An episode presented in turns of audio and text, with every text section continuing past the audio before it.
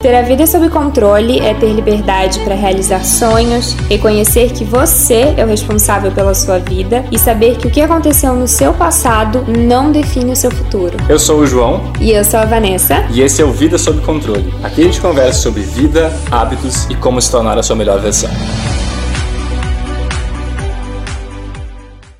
Oi, gente! Olá, pessoal! Depois de algum tempo, nem sei quando foi a última vez que postamos nesse podcast, estamos de volta. Cenário diferente, tudo diferente, né? Nossa vida aí deu uma mudança muito grande. Para quem não acompanha nenhum de nós dois e não sabe o que está acontecendo, nós nos mudamos, né? Não estamos mais na Holanda, voltamos a morar no Brasil. Sim. A, a outra pequena mudança que aconteceu na nossa vida. Estamos grávidos. Tem um bebê aqui na minha barriga agora, então além de mudança de país, a gente ainda voltou da Holanda já com o bebezinho no forno. Vida mudou muito. E daí por isso que a gente deu essa pausa aqui no canal, porque estava acontecendo muita coisa. Agora tá tudo certo. Estamos de volta para essa nova temporada de Vida sob controle. E hoje a gente separou um tópico muito pedido e que este ser humano aqui tem muita coisa a dizer que é dinheiro, organização financeira, é o que a gente pensa sobre o assunto e como é que a gente lida aqui em casa com relação a isso. Acho que é muito mais justamente questão de organização financeira, de princípios sobre dinheiro do que investimentos ou qualquer coisa assim. Então, se está vendo isso, querendo dicas sobre em que investir, que ação escolher, o que fazer com o teu dinheiro exatamente como investimento, não é esse o conteúdo para ti. A gente está falando realmente sobre princípios financeiros, como é que tu pode fazer para ver o dinheiro, encarar o dinheiro de uma outra forma e quem sabe te dar um certo gás, um certo, um certo gás para correr atrás de melhorar de vida ainda mais. Então eu acho legal a gente começar contando um pouco da nossa história com o dinheiro. Um, a gente já está junto há bastante tempo, já vai fazer 10 anos. E antes disso, né, antes da gente estar junto, a gente já tinha que né, ter essa relação com o dinheiro. Antes da gente se juntar para morar junto, e aí as coisas mudaram um pouco no quesito financeiro, porque a gente criou uma dinâmica já que estávamos morando junto. Antes disso, eu morava com os meus pais e eu ganhava o meu salário. E aí era simples, digamos assim, porque os meus pais pagavam a casa, pagavam a luz, pagavam a comida, o meu salário servia para quê? Pra eu fazer uhul. uhul, né? Uh, loucura, o que eu quisesse comprar tralhas e gastar sem noção nenhuma e foi exatamente o que eu fiz no auge dos meus 18 anos. Gente, eu não tinha organização nenhuma, eu não tinha noção nenhuma de dinheiro. É... Nossa, hoje eu vejo e me arrependo do quanto dinheiro eu gastei com um sapato alto que depois de um tempo a gente foi morar na Holanda, eu vendi absolutamente tudo, não levei nenhum lá pra Holanda porque não ia usar e de fato não é algo que eu uso mais. Mas o resumo é que, né, morando com os pais, eu não pagava nenhuma conta, o meu dinheiro era pra mim. Então eu gastava como se não houvesse amanhã, eu não tinha preocupação de, ai, preciso economizar pro futuro. Queria ter tido essa preocupação antes, ter esse pensamento. Então, se tu tá aí, ó, jovem, 18 anos, começando a ganhar teu dinheiro agora, pensa no futuro. Não precisa gastar absolutamente tudo que tu ganha, dá uma guardadinha, porque é bom, é importante. Então, antes da gente se juntar, essa era a minha relação com o dinheiro, uma relação à louca. Acho que é importante dar essa perspectiva, porque tanto eu quanto a Vanessa nós não tivemos nenhum tipo de infância difícil ou passando por dificuldades financeiras gigantescas ou algo do tipo. Eu, particularmente, venho de uma família bastante estruturada, tanto como família, financeiramente, meus pais tinham condições financeiras boas, eu estudei em escola particular, então muita gente pode achar, mas quem é tu para falar então de dinheiro que sempre teve a vida ganha? E eu acho que Sim, por um bom tempo, quem sou eu para falar sobre dinheiro? Justamente não sabia lidar com meu dinheiro de forma nenhuma. Mas aos poucos, uma das coisas que eu quis buscar na minha vida, e esse foi um dos motivos que eu disse para Vanessa, vamos se mudar daqui, foi justamente passar por dificuldades também. Porque o que acontecia comigo aqui no Brasil foi que eu tenho dois pais maravilhosos. Eles vão chorar, inclusive, quando eles escutarem isso agora, devem estar chorando nesse momento. E hum, eles sempre deram tudo do bom e do melhor para mim. Do bom e do melhor, entre aspas. Eu sempre costumo contar a história de que nunca me faltou livro, nunca me faltou curso, mas ao mesmo tempo lá na turma, se eu não fui último, fui um dos últimos a ganhar meu celular. Tava todo mundo já com o celular lá e meus pais diziam: "Não, mas tu não precisa, não faz diferença, não vai ter". Videogame é a mesma coisa.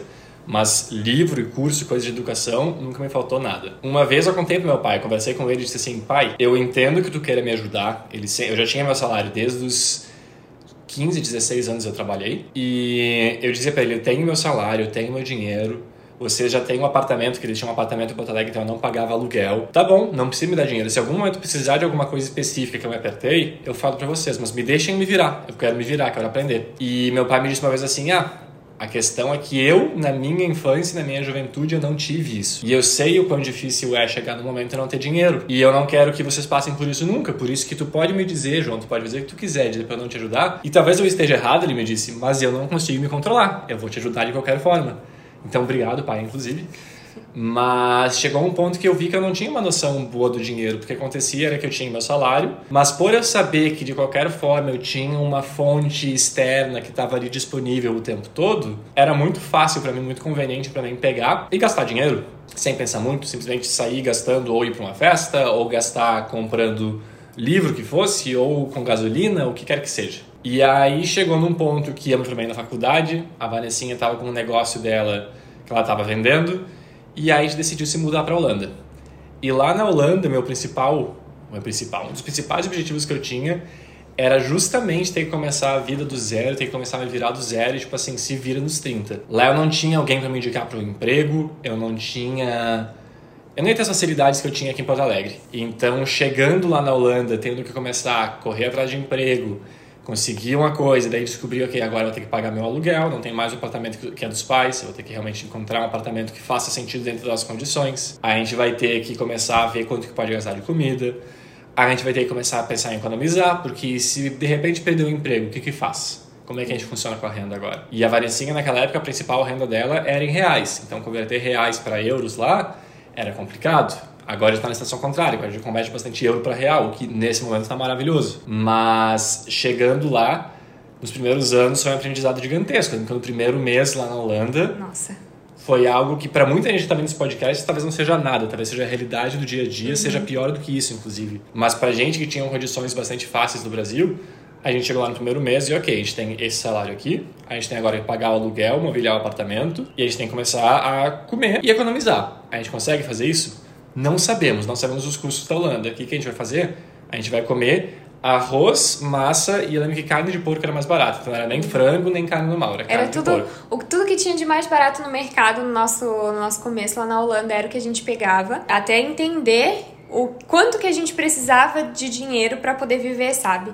Então, eu lembro que quando eu cheguei lá eu fiquei muito frustrada, porque a menina que adorava fazer compras chegou lá na Holanda, um país diferente, que tem aquelas farmácias maravilhosas e cheio de coisas diferentes. Eu queria comprar, né? Meu Deus do céu, tem tudo lá, fácil acesso. E aí as coisas eram baratas, porque tu vê que os números lá são menores, né? As coisas custam um número menor. E aí não podia. Então, nesse começo, eu realmente aprendi que não, Vanessa, não é assim, que não é só porque o dinheiro tá ali na conta que tu pode gastar, que tu deve gastar. Não é porque tu tem o dinheiro que tu deve usar ele, né? Então, foi ali que eu aprendi, eu acho que de fato, o valor do dinheiro e a importância de ter noção realmente com o que eu gastava. E foi a partir dali que eu fui me tornando uma pessoa menos consumista. Bem menos. Bem menos. Hoje eu me considero, acho que eu tô ótima nesse quesito. Tá. Comparado ao que eu já fui no passado, de fato, assim, eu mudei muito.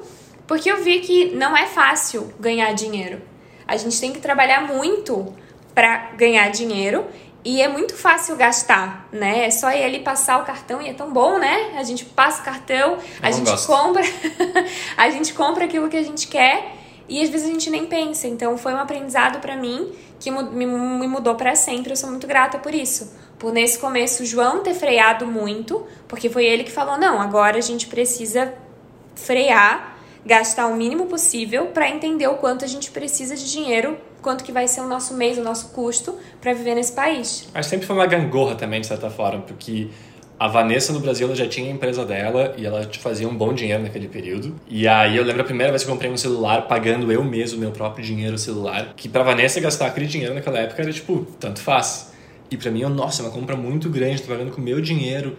E era assim uma dor passar o cartão, assim, ó. Era uma dor passar o cartão. Me, me, me doía. Sempre fui bastante pão duro. É. Uh, continuo. Mas, então, às vezes, tipo, às vezes tem momentos que tu precisa gastar dinheiro, que faz sentido, que tu precisa ir, não precisa ter medo também, né? Eu tinha medo, realmente. Então, achar esse balanço foi importante entre eu e ela. Mas, ao mesmo tempo que aconteceu foi que, conseguindo economizar e ser consciente com o dinheiro, é muito bom tu abrir a conta do banco e tu olhar, opa, a gente tem um dinheiro economizado, a gente tá ok. Se amanhã der alguma coisa errada, perdemos o emprego, uh, a Vanessa por qualquer motivo não pode fazer vídeo no YouTube por um período, uh, acabou a nossa renda por um período, tá ok, a gente não vai passar fome amanhã, a gente tem uma economia, a gente tá ok. Então, eu acho que quanto mais tu consegue, quanto mais começou a economizar e via que, opa, tá dando resultado, tá conseguindo ver que tá dando resultado, tá economizando, melhor ainda, mais vontade dava de economizar, porque tu via aquilo lá se concretizando. É. E não só isso, como nas horas que daí tu precisa fazer um investimento maior, a gente viajou muito, né? Mas a gente via que, ok, a gente vai economizando por alguns meses e de repente a gente quer viajar para um lugar, é um pouquinho mais caro, tudo bem, porque tem. de repente todas aquelas roupinhas que a gente não comprou, todas aquelas coisas que a gente deixou de lado, às vezes que a gente deixou de jantar fora, resultaram em alguma coisa legal que é possibilitar que a gente vá viajar agora. Exato. Então foi realmente, para mim foi um aprendizado gigantesco morar fora, de criar uma independência financeira total e ok, eu entendi, a minha relação com o dinheiro melhorou muito. É, não, não necessariamente precisa morar fora para ter esse aprendizado, né? É que alguma. pra gente foi o que precisou acontecer pra gente ter essa mudança de mindset, essa questão de que, opa, o dinheiro é uma coisa que não é tão simples assim. Não vou nem dizer que precisou acontecer, eu acho que a gente teria aprendido de outra forma é. aqui. Eu digo que nesse Esse, caso é. funcionou pra gente, mas. Esse foi o nosso processo, né? E quando a gente começou a namorar, e. Ah, começou a namorar não, quando a gente foi morar juntos, como namorados ainda, a gente dividia tudo. E eu tô falando isso porque às vezes as pessoas têm curiosidade de entender como é a nossa dinâmica com o dinheiro. Então, quando a gente era só namorado, mesmo morando junto, a gente dividia tudo meio a meio. E depois que a gente casou, ficou tudo uma coisa só, o dinheiro ia todo para um lugar, não importa quem ganha mais, quem ganha menos. Essa é a realidade que funciona pra gente, que faz sentido pra gente. E eu posso dizer e confessar aqui que no começo, isso de juntar todo o dinheiro e de sair tudo de um lugar só foi muito difícil para mim, muito mesmo, porque eu vim de dessa liberdade, dessa independência de posso gastar o quanto eu quiser, porque é o meu dinheiro, para opa, agora é tudo uma coisa só, é, todo, é o nosso dinheiro e aí tá tudo ali, ele vê tudo que eu faço, então no começo é uma coisa muito estranha, me senti meio... e apita o celular na hora que gasta? Apita o celular dele toda vez que eu gasto dinheiro, então foi uma coisa muito estranha para mim no começo, mas depois eu entendi que de fato esse era um, um, a melhor coisa que a gente podia fazer. Porque a gente casou, a gente estava junto e a gente tinha objetivos juntos, a gente tinha os mesmos planos, a, a mesma, o mesmo ponto que a gente queria chegar. Então fez sentido juntar tudo para poder chegar aonde a gente queria chegar, entendeu? Acho que o melhor setup é agora, que a gente tem uma conta junto e mais duas continhas pequenas separadas, que daí dá pra fazer surpresa. Senão, é. não tinha como fazer surpresa. Porque agora a gente vai fazer cinco anos de casado. Eu falei, ainda bem que eu tenho uma conta separada de tipo, porque senão como é que eu ia te comprar um negócio que tu vai ficar sabendo? Porque apita tudo pra ele, gente, daí. Mas enfim, então essa é a dinâmica que a gente tem, é tudo de um lugar só. E hoje eu vejo o quanto essa nossa disciplina com relação ao dinheiro fez toda a diferença, tanto para o período enquanto a gente esteve fora e agora para nossa volta. Porque é exatamente isso que o João falou. Dessas coisinhas que a gente deixava de fazer de vez em quando, ah, vamos comer mais em casa, não vamos gastar comprando coisa que não tem necessidade. Então eu deixava de lado aquele prazer momentâneo de comprar uma coisa que não ia me servir para nada ou comer fora, ah, é legal, mas não precisa o tempo inteiro para quando a gente quisesse fazer uma viagem mais legal, que era o que a gente queria fazer, que era o nosso objetivo, a gente tinha economizado para isso. Então, abrir mão agora de algo pequeno que não ia me levar a lugar nenhum, para depois eu ter guardado aquilo que ia me dar maiores prazeres e me realizar e realizar a gente do jeito que a gente queria. Eu só vou bater numa tecla que eu imagino que vão ter comentários, se não falando sobre isso depois, que é de novo, nós temos total consciência que a nossa realidade é muito mais fácil financeiramente do que da grande, grande, grande maioria das pessoas. Então a minha sugestão é pega o que a gente está falando aqui e aplica para a tua realidade. Às vezes, para a gente é deixar de jantar fora para fazer uma viagem.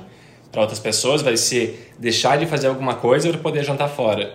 Para outras pessoas vai ser deixar de comprar alguma coisa X para comprar uma comidinha melhor para comer em casa. Então, a lógica é a mesma, aplica para tua realidade e depois a gente vai falar de um outro detalhe aqui na frente que vai bater nessa tecla de novo. Exato. Então, Basicamente foi assim, a gente aprendeu ali no dia a dia a lidar com o dinheiro, né? Dois jovens que vieram de uma realidade assim, e aí a gente entendeu a importância do dinheiro, da economia, de pensar no longo prazo, o que, que eu quero fazer daqui para frente, qual é o meu objetivo e se vale a pena gastar esse dinheiro com essa coisa agora, nesse momento, que não vai me dar tanto retorno. Seguindo em frente, tô aqui, ó, notando tópicos, porque a grávida e a memória não funcionam, então tem que anotar.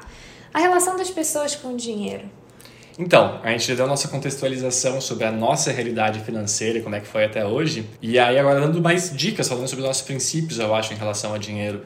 O primeiro ponto que eu acho bem importante de falar é sobre a relação que as pessoas têm com o dinheiro, especialmente no Brasil. Isso não é uma coisa que acontece no mundo todo, mas no Brasil é muito forte. Que é, no Brasil, grande parte das pessoas, eu acredito, vê o dinheiro como algo ruim, Vem pessoas ricas, pessoas com dinheiro como algo ruim, como um absurdo, mas apesar das pessoas verem o dinheiro como algo ruim, elas ainda falam que fariam muita coisa melhor se tivessem dinheiro. Ou seja, se tu me der o dinheiro, eu sei o que fazer, mas o dinheiro é uma coisa ruim. E só quem roubou, só quem passou a perna em alguém que tem dinheiro. Se tu tem dinheiro, porque alguma coisa de errado tu fez. E aí o ponto que eu queria trazer é que, enquanto tu pensar e acreditar nisso, vai ser muito difícil tu melhorar suas condições financeiras.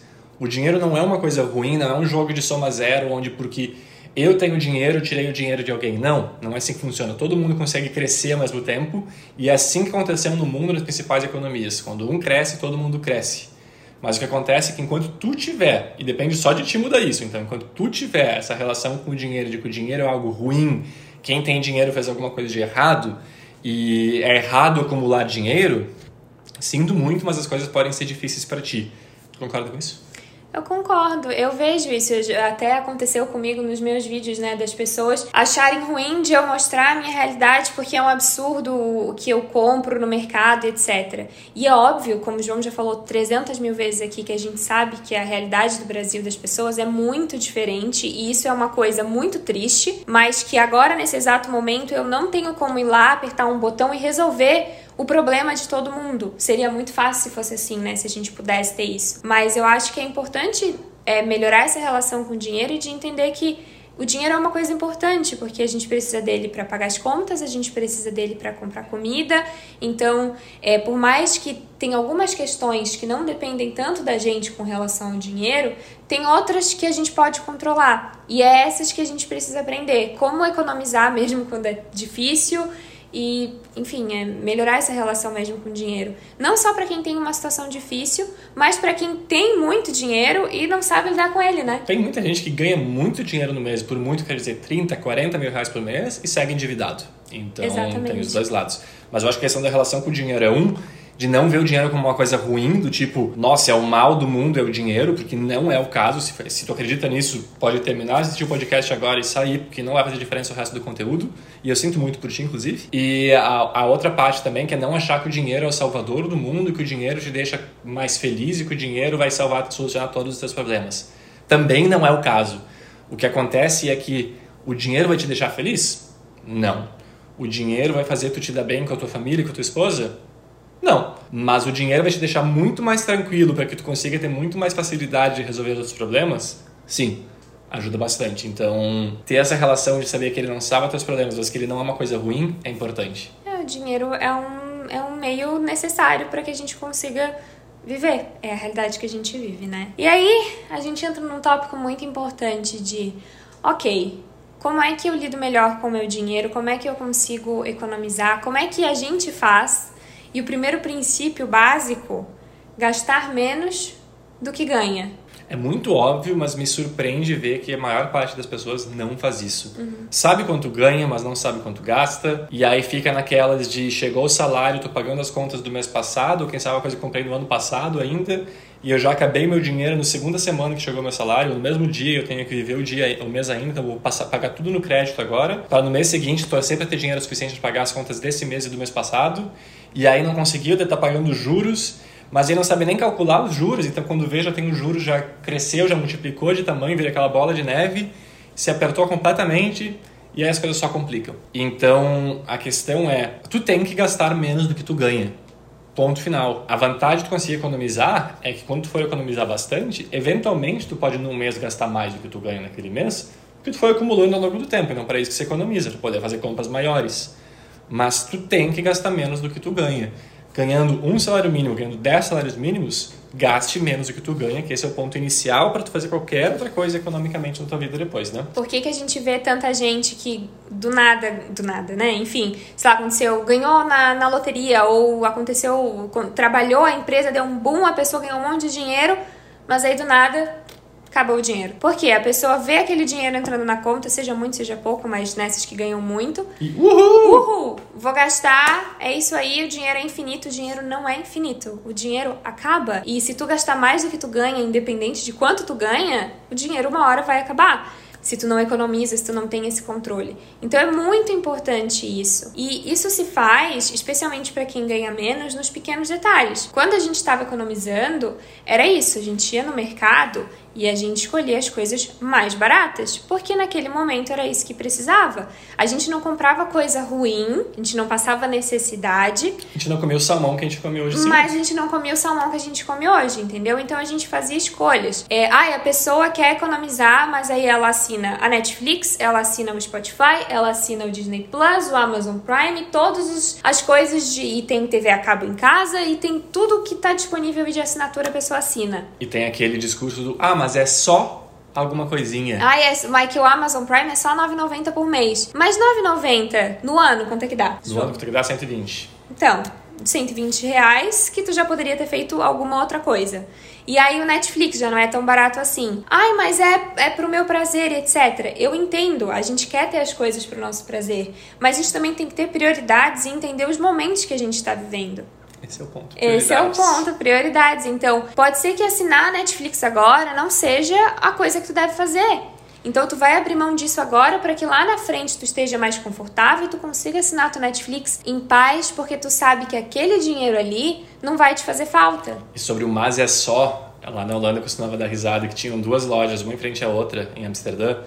Uma que era a Primark, que é extremamente baratinha, e a outra que era Biancoff, que é extremamente cara. E a Vanessa, mas vou na Primark que é baratinho. Eu disse, não, vai na Biancoff, porque na Biancoff eu sei que tu não vai comprar nada.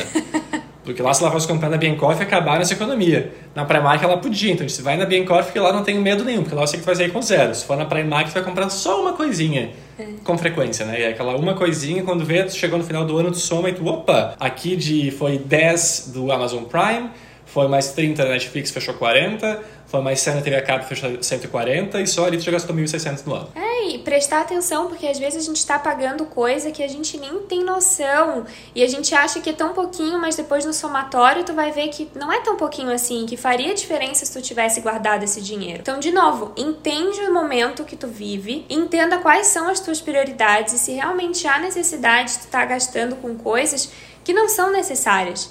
Porque o que a gente precisa para viver é comida, é ter um teto sobre a nossa cabeça, é pagar água, luz, internet, porque hoje em dia, né, é por causa da internet que vocês podem assistir a gente, enfim, mas é, é uma coisa necessária. Mas no mais, todo o resto para pra analisar. Aquelas blusinhas que tu fica comprando, que, ai, mas é só 15 reais, mas quantas blusinhas de 15 reais tu comprou?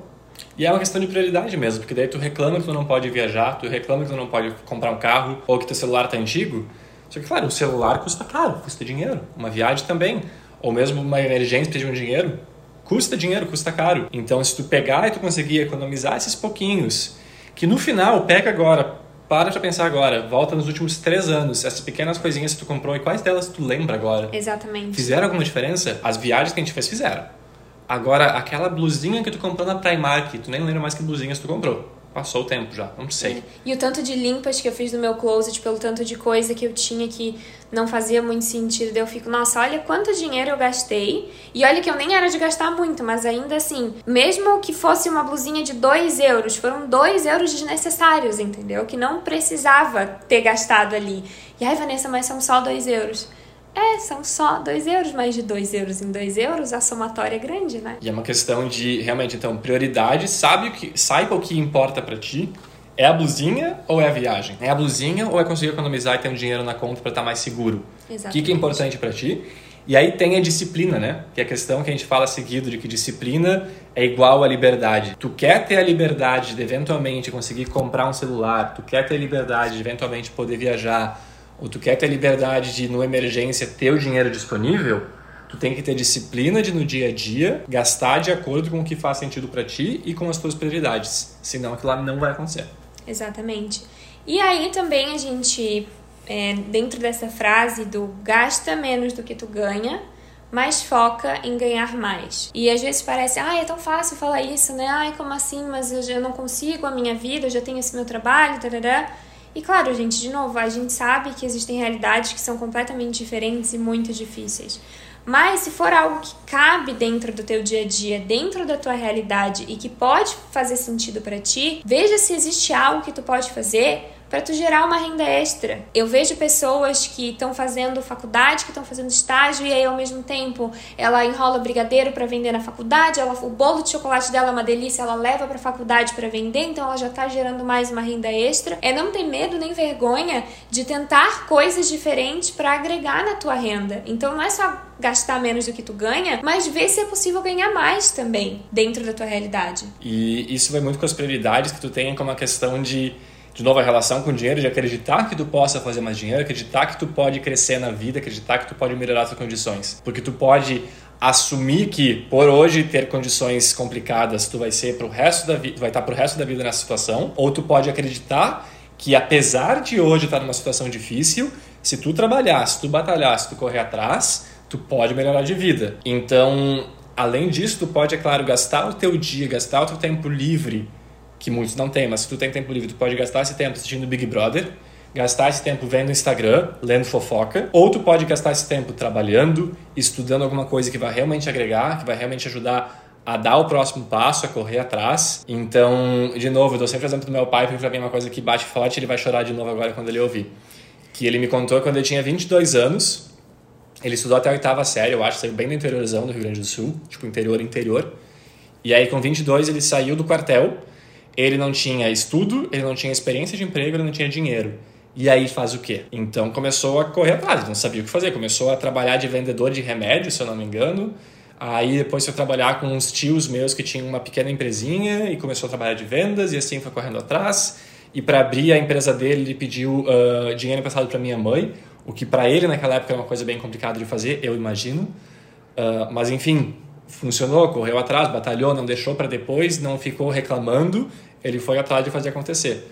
Então tu pode simplesmente reclamar e acreditar que por causa dessas condições atuais isso vai acontecer para sempre, ou tu pode simplesmente pegar e decidir que tu vai correr atrás de melhorar de vida, de correr atrás de ter uma vida melhor. É, eu posso dar um outro exemplo, algo que eu nunca contei, também não vou abrir muito porque não é a minha história, né? É uma coisa muito pessoal, mas muitas pessoas não sabem da situação é, da minha família, né? Meus pais se separaram, enfim, e após a separação, meu pai ficou numa situação muito complicada financeiramente. E a pessoa, eu posso me emocionar um pouco falando, tô grávida, gente, são os hormônios. Mas enfim, eu vi. Teu vi. pai chora agora também, se liga? É, eu vi o meu pai sair do nada, gente. Ele, é, era, era nada que ele tinha depois dessa situação toda que aconteceu. Pra era hoje. Nada, era menos, né? Era, era menos que nada. É. Foi uma situação muito difícil, muito difícil mesmo, que eu, eu não consigo imaginar como foi para ele, que é uma pessoa bastante orgulhosa, de ter que pedir ajuda da forma como ele pediu. E Hoje, depois de alguns anos, ele já tem a empresa dele, mas por quê? Mesmo com toda a dificuldade, gente, que foi muito difícil para ele, ele nunca parou de trabalhar. Nunca parou de trabalhar um segundo. E ele, gente, ele trabalhava. Meu pai mal dormia, ele vivia para trabalhar para conseguir reverter aquela situação. Então, para mim, isso é um grande exemplo de que tem como mudar, tem como, entendeu? Por mais difícil que seja a situação, não só financeira para ele naquela época, mas psicológica também, com tudo que estava acontecendo, ele saiu de zero para hoje ele tem a empresa dele e ele tá muito feliz e realizado e segue trabalhando feito um louco, porque esse é o meu pai. Então, tem como, né? Mas a gente tem que estar tá disposto a isso e entender que a situação que a gente está hoje não significa que é a nossa situação para sempre. O que tu tem agora, independente do que for, seja bom ou seja ruim, não significa que tu vai estar tá assim para sempre. Seja bom, tu, inclusive, né? Exatamente. Pode ficar ruim de novo. E aí a gente já pode até ir entrando no próximo tópico, a questão da estabilidade versus o risco. Deixa eu falar do meu sogro. Ah, é? Fala do teu sogro. Não, porque eu, eu, lembro quando isso aconteceu, que eu disse pra Vanessinha e disse pra ele, inclusive, que eu não tinha dúvidas que ele ia dar a volta por cima, porque eu nunca vi alguém trabalhar que nem ele. De trabalhar domingo a domingo, virar madrugada, se precisar, uma coisa que leva uma semana, e falarem pra ele precisa estar pronto amanhã, ele vai dar um jeito sozinho, inclusive, não vai nem pedir ajuda, sozinho ele vai dar um jeito de resolver. Exatamente. E vai ter gente que vai dizer, ah, mas então tem que achar um balanço, porque trabalhar desse jeito não é saudável. Prioridades de novo. Tu pode aceitar que trabalhar desse jeito não é saudável e aceitar ter uma condição financeira não tão boa, ou tu pode estar disposto que, ok, essa é a minha prioridade, isso daqui é o melhor que eu posso fazer do meu tempo agora e eu vou fazer isso acontecer. Não tem certo e errado, eu diria. Tu escolhe o que faz sentido É o que pra tu ti. escolhe. Então, realmente é isso, gente. A situação que tu tá agora, ela não é definitiva. Por isso que tem gente que ganha dinheiro e amanhã o dinheiro acabou, porque ela achou que, ah, não, tô rico agora, tô rico para sempre, e não é assim que funciona. Se tu não souber o que tu tá fazendo, se tu não souber o que tu tem, se não tiver disciplina, vai, vai tudo para baixo, não importa o quanto dinheiro tu tenha. Se hoje tá ruim, amanhã pode ser melhor, entendeu? Mas é questão disso, da disciplina, das prioridades e do que tu vai fazer para dentro da tua realidade, daquilo que é possível para ti, tu conseguir mudar a situação que tu tá. É isso aí. É isso aí, viu? O outro ponto, estabilidade versus risco. Tu quer falar um pouco sobre isso? Pode começar. Posso começar? Pode começar. Tá bom, eu começo. Para mim, a questão de estabilidade versus risco, eu vou trazer a sugestão de seguirem o Flávio Augusto no canal Geração de Valor no Instagram. Acho que tem no YouTube, tem por tudo. Para mim, ele é um exemplo e eu costumo falar para Vanessa que eu lembro de um texto que eu li dele lá em 2012, 2013, que mudou minha vida, que ele falava que tu pode simplesmente seguir a boiada, fazer o que todo mundo faz, que é uma coisa que não faz muito sentido, inclusive, ou tu pode correr atrás de ter uma vida melhor e fazer as coisas acontecerem por conta, porque existe uma falsa noção de estabilidade, do tipo, faz um concurso público e tu tá garantido. Se tu fizer um concurso público, tá de boas. E que risco é uma coisa ruim, risco é uma coisa complicada. Mas eu ouvi um podcast do Flávio Augusto recentemente que ele dá um exemplo bem bom, que é Tu pode ser um passarinho que está dentro de uma gaiola. Tem uma noção falsa de estabilidade. Tem uma noção de estabilidade ali dentro, né? Porque o gato não vai conseguir te pegar, porque tem a gaiola te protegendo. Mas essa é uma noção um tanto falsa, porque na verdade pode ser que a gaiola caia no chão, pode ser que ninguém venha dar comida na gaiola, pode ser que chegue alguma coisa e caia em cima da gaiola e amasse e mate o passarinho. Então, apesar de existir essa ideia inicial de estabilidade, não é realmente assim. E também o que acontece é que muita gente quer estabilidade e grandes condições financeiras. Aí sim eu diria que, a não ser que tu ache uma forma, talvez um tanto fora da lei, de chegar lá, não vou falar nada sobre política aqui, inclusive, a não ser que tu ache uma forma assim, não vai acontecer. Tu quer ter melhores condições financeiras, isso vai envolver assumir risco, isso vai envolver tu aceitar um emprego numa área que tu não tem tanta certeza se tu domina, que pode ser que dê errado, mas que talvez tu vá correr atrás de fazer dar certo, tu vai dar um jeito e aí tu vai ter chance de crescer na vida. Então, pode ser que dê errado, que tu dê um passo atrás, tenha que começar de novo. Mas tu vai ter que assumir esses riscos para conseguir ir adiante. Então, para mim, de novo, nosso exemplo, eu acho nisso é a questão da Holanda, não só financeiramente, mas no geral como vida, sabe? Nós estávamos confortáveis no Brasil. Foi inclusive a gente falou para sair um pouco desse conforto que nós fomos para lá. O que parece muito bom, né? Saiu do conforto e foi para a Europa. não, não vou entrar nesse detalhe. Mas uh, tu pode simplesmente seguir nesse teu conforto e permanecer desse jeito e aí tu vai olhar para trás e nossa, não mudou nada. Ah, mas eu tô confortável, não vou, não vou arriscar é, muito, tá bom, né? Tá seguro. Tá, OK, tô seguro. Ou tu pode arriscar um pouquinho e dar o próximo passo. É claro que são contextos e contextos, né? Muito fácil pra gente, com 22 anos, pegar e assumir um risco sabendo que a nossa família consegue nos ajudar se precisar. É muito mais difícil agora que tem o filho chegando assumir um risco gigantesco e colocar tudo a perder. Mas tu tem que entender qual é esse contexto, entender o que faz sentido para ti, mas saber que, um, estabilidade não existe, é uma noção falsa, estabilidade realmente não existe. Tu pode ser um daqueles funcionários públicos agora com salário atrasado, tu pode ser aquele que não tem agora correção do, do, do salário, e tu vai estar sempre nisso daqui, né? Ou tu pode assumir algum tipo de risco. Saber que assumir algum tipo de risco significa que tu pode ir para cima, pode ir para baixo também. Mas se tu trabalhar, se tu correr atrás, se tu te esforçar, mesmo que tu for para baixo, tu dá a volta por cima depois, né? É, e por que, que é tão importante tudo aquilo que a gente já falou hoje da disciplina? Porque a disciplina com o teu dinheiro vai te dar a liberdade de tu correr mais riscos. Então, se tu tem mais economia, se tu tem essa, essa reserva, se tu tem essa, esse controle sobre o teu dinheiro, fica mais fácil de tu escolher quais riscos tu quer tomar. Porque às vezes a gente precisa, né, tomar uma decisão um pouco mais assim audaciosa para daqui a pouco atingir um nível maior na nossa vida, pra gente ficar mais perto de onde a gente quer chegar. Com certeza. Mas para isso tu precisa ter algum tipo de segurança. Então a gente estava confortável aqui no Brasil, foi para a Europa. Lá na Holanda a gente estava extremamente confortável. A vida lá estava muito boa, a Holanda legal, a gente estava super feliz. Vamos voltar pro Brasil. Até hoje tem gente que não entende a nossa decisão de voltar, que fica como assim vocês voltaram pro Brasil, sendo que a Europa é melhor e não sei o quê. Problemas de primeiro mundo nosso, né? É. Nossos problemas, tipo, tá ruim, vai pra Europa, Mas, tá bom, enfim. volta pro Brasil. Mas foi um risco de certa forma também. Foi, E a bastante. gente assumiu esse risco porque a gente sabia que a gente conseguia manter e bancar esse risco. Porque lá a gente era organizado para chegar aqui e conseguir organizar a nossa vida no Brasil e fazer o nosso apartamento, etc. Então, quando tu tem essa disciplina, tu consegue tomar riscos às vezes um pouco maiores, porque tu sabe que tu tem uma certa segurança ali do teu lado pra, ok, se algo der errado, eu ainda tá tudo bem. Eu tenho como garantir a minha família e tá tudo certo. Eu acho que é um ótimo exemplo voltar da Holanda para cá, porque foi a disciplina de lá nos permitiu voltar com uma certa segurança. Foi a questão das prioridades, de saber que a gente tinha prioridades que envolviam voltar para o Brasil, estar perto da família, ou seja, nossa prioridade fez a gente voltar para cá. E vem também a questão do assumir o risco que a gente falou, né? Assumir o risco para dar o próximo passo. Exatamente. Então junta tudo. A gente não sabia como que ia ser e ai, se o trabalho do João não funcionasse aqui, se, se não desse certo, se o meu canal não desse certo como a gente esperava que, que fosse dar. A gente tinha vários riscos, mas a gente pôde assumir esses riscos porque a gente teve disciplina durante a nossa vida enquanto a gente estava lá fora. E a gente estava disposto a lidar com as consequências também, né? Exatamente. Não foi, ah, porque o trabalho do João permite trabalhar remoto que a gente volta. A gente decidiu voltar e aí foi lá com o meu chefe, dá para trabalhar remoto ou não dá? Aí conseguimos fazer funcionar pelo menos temporariamente. E a gente estava disposto, ok, qual é o pior cenário que acontece quando eu estava no Brasil? Ah, o pior cenário é o João trabalha com salário de X, ou a gente abre um negócio na área X e talvez tenha esses riscos, isso pode acontecer. A Vanessa tem uma renda de Y, a gente consegue se virar? Acho que sim. Vamos. E aí agora tem um assunto que ele adora falar, um tópico.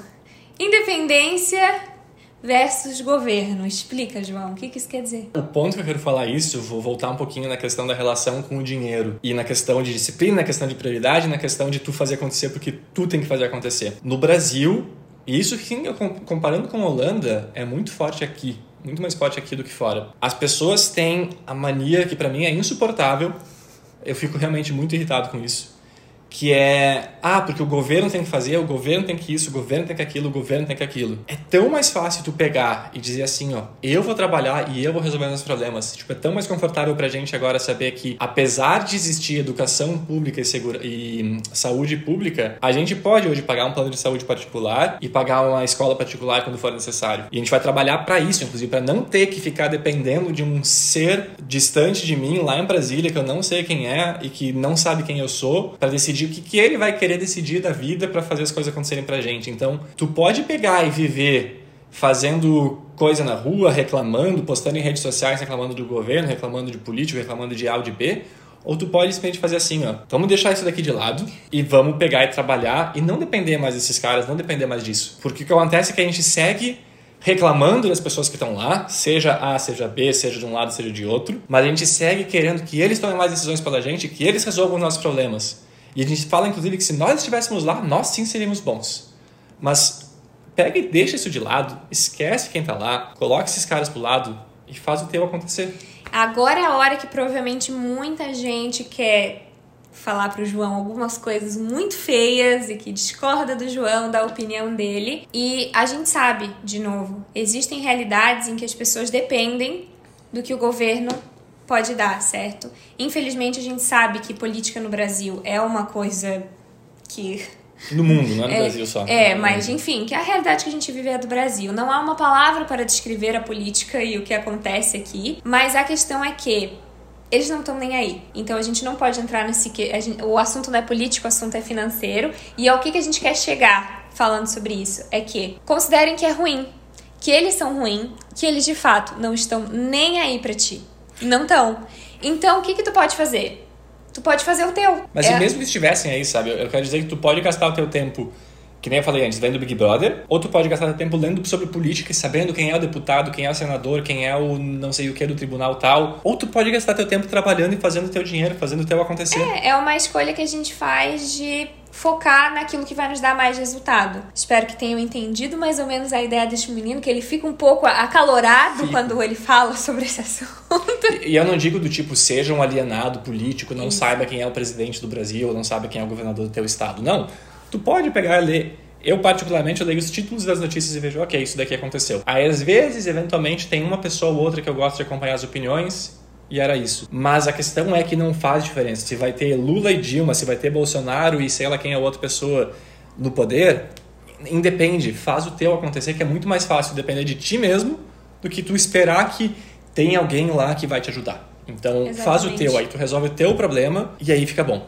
E isso a gente está falando para quem tem esse poder de controlar a vida nesse quesito, porque de novo a gente sabe que existem pessoas que dependem do governo. Claro, claro, e é justamente esse o motivo, né? Tu tá dependendo, tu vai utilizar o auxílio sempre que é necessário, mas tente fazer o, o, o que for possível para que isso não seja mais necessário, né? É nesse Exato. sentido que eu falo. Caminhe nessa direção.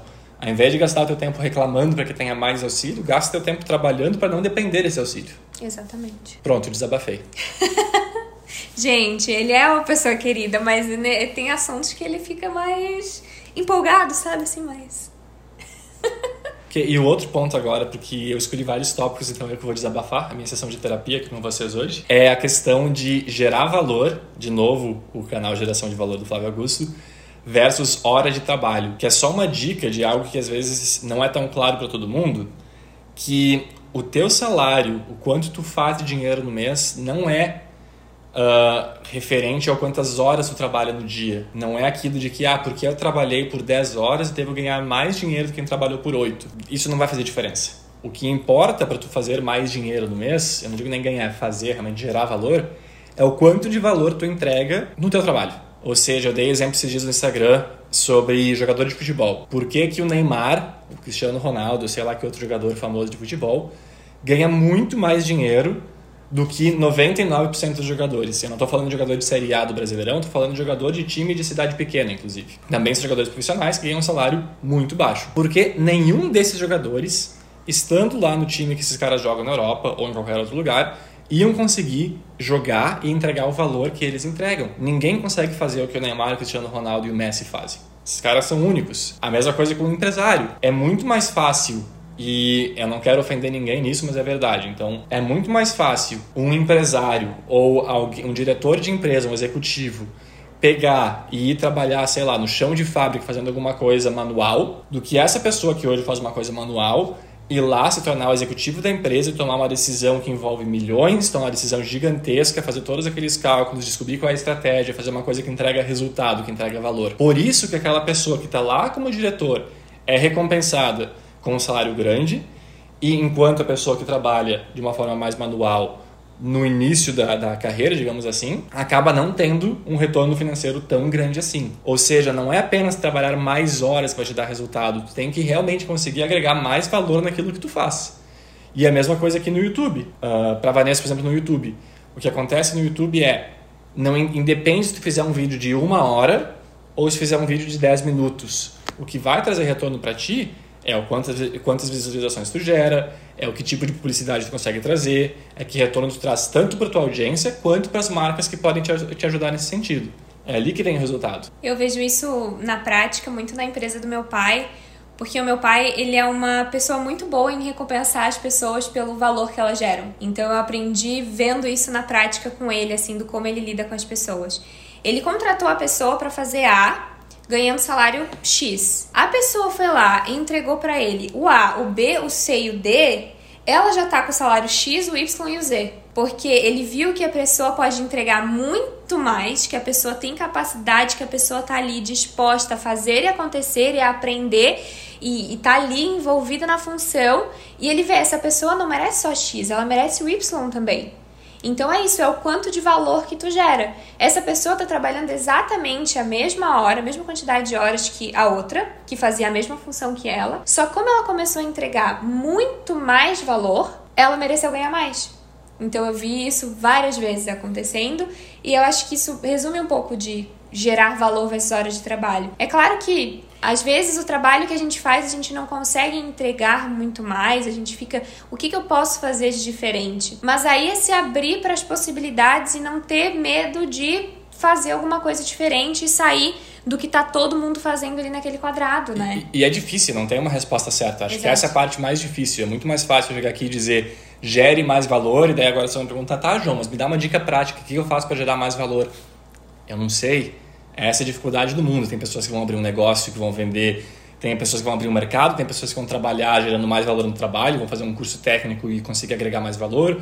Outros vão pegar e vão abrir um curso de inglês, outros vão fazer um canal do YouTube. É, não existe que... uma resposta certa para isso, vai depender do teu contexto, do que, que tu é. é bom, do que, que tu vai te esforçar em fazer. E que tu tá disposto a fazer. Tu trabalha na empresa, tu é, sei lá, tu é uma secretária, mas aí tu demonstra pro teu chefe que tu tem outros conhecimentos, que tu tá querendo aprender outras coisas, que tu tá querendo crescer. Resolva problemas, né? Resolva né? problemas. É, tem gente que fica tão focada, não, porque eu fui contratada para cuidar dessa mesa aqui. Então, jamais, em hipótese alguma, eu vou mexer naquela mesa lá. Nossa! O exemplo que a gente dava era mercado, né? Que a gente conseguia perceber isso do Brasil para Holanda com bastante clareza. Que no mercado tu tá ali, no Brasil, e aí tem o chão do mercado do lado que tá sujo. E aí o que acontece é que, ah não, ninguém das pessoas que está ao redor trabalhando no mercado pode limpar o chão, porque, ah não, eu sou contratado para ser caixa, eu sou contratado para fazer isso daqui, eu sou contratado para fazer aquilo ali. Ah, isso daqui é o trabalho da faxineira. Lá na Holanda, o que acontece? Não, tu tá trabalhando para resolver o problema do mercado. Vamos lá, tu tá, tá com o caixa vazio, pega a vassoura e limpa, tá tudo certo. Então, no Brasil é capaz de, inclusive, muita gente fazer isso depois processar a empresa porque fez uma coisa fora do papel que foi contratado. E se tu é a pessoa que faz isso, sinto muito, mas tu não vai crescer na vida, não vai dar certo. E aí fico mais, vou desabafar mais ainda daí. Porque resolva o problema e às vezes, ah, mas eu faço, meu chefe não me recompensa. Faz parte, o próximo chefe vai te recompensar, alguém vai perceber isso muda de emprego, corre atrás. Muitas vezes, inclusive, tu pensa que tu faz e tu não realmente faz. Às vezes isso também, também acontece. Mas resolva os problemas. É, é que nem aqui... A, quando alguém contrata alguém para limpar a casa, por exemplo. Tu prefere que a pessoa leve 10 horas para limpar a casa ou uma hora? Se limpar bem, se levar uma hora, melhor ainda, maravilha para ti. Talvez tu pague ainda mais por isso. Exato. Então não é o tempo que tu gasta, é o valor que tu entrega pra pessoa. E não faça só pela recompensa, digamos assim, ou para alguém vir, ai, parabéns, nossa, você limpou a sua mesa e a mesa do lado que não era a sua função. Faça porque isso te faz crescer como profissional. Quando tu vai vendo outras áreas, quando tu vai buscando conhecimentos daquilo que é fora da tua realidade, isso vai fazer tu crescer também. Então pode ser que nesse emprego eles não te deem a recompensa financeira que tu espera, mas pro próximo tu já vai ter mais conhecimento, tu já vai ter mais experiência, tu já vai estar mais pronto para um salário melhor para um emprego melhor porque tu vai gerar muito mais valor. Então até porque tu focar em ganhar 50 reais a mais porque aconteceu alguma coisa não vai fazer tu crescer realmente. Apesar de que eu sei que para muitos 50 reais faz muita diferença, para tu dar aquele passo grande não vai te ajudar. Então, que nem a Vanessinha falou, foca em aprender, foca em trazer resultado, foca em criar oportunidades para ti. Tu é secretário, de novo, mais um exemplo tu conseguiu por algum motivo terminar tudo que tu tinha que fazer no dia na metade do tempo, menos, ao invés de pegar e ir embora ou de ficar vendo o Instagram, pega e vai lá e de repente tu vê que tem alguma coisa suja, alguma coisa organizada na outra sala, alguma coisa a mais que tu possa fazer. Faz. Não consegui encontrar nada para fazer. Chega lá pro teu chefe e diz assim: olha só, consegui terminar tudo que eu tinha para fazer até agora. Como é que eu posso te ajudar? Tá precisando de alguma coisa, ou é, sei lá, vai estudar, vai fazer alguma outra coisa que vai te acrescentar para que no futuro isso retorne para ti de forma financeira, né, com uma melhora financeira que tu espera.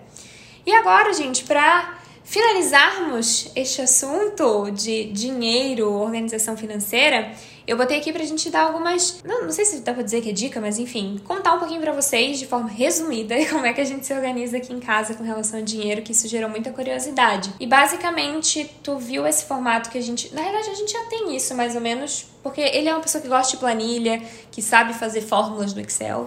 E eu sou a pessoa que só, ok, eu sigo aquilo que a gente combinar. então. É, o, o, resumo disso é fluxo de caixa, que é a coisa eu acho mais importante tanto pra gente em casa quanto para qualquer empresa. É o que mais costuma falir empresas, inclusive, no mundo, é não gerir o fluxo de caixa da forma correta. O que, que é fluxo de caixa? É tu controlar tuas entradas de dinheiro e tuas saídas de dinheiro. Então, sem entrar em detalhes sobre quando tu economizar o que fazer com ele, cuida do teu fluxo de caixa. O que isso significa?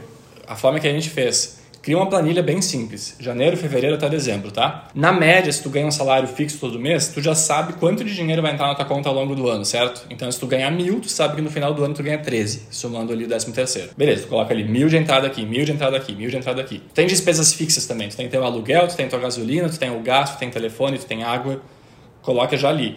Então tu sabe que se entrou mil e tu tem 600 de custos fixos, tem 400 que te sobra no mês. Ponto. Agora, o que, que precisa fazer com esses 400? Precisa comprar comida então tu vai lá, ok, quanto é que eu estou disposto a gastar com comida? Agora eu sei que eu tenho quatro, só 400, vai ser 200 que a gente vai gastar? Então sempre que tu chegar em casa, no final do dia, tu gastou alguma coisa, tu vai lá e registra. Gastei agora 30, gastei mais 30.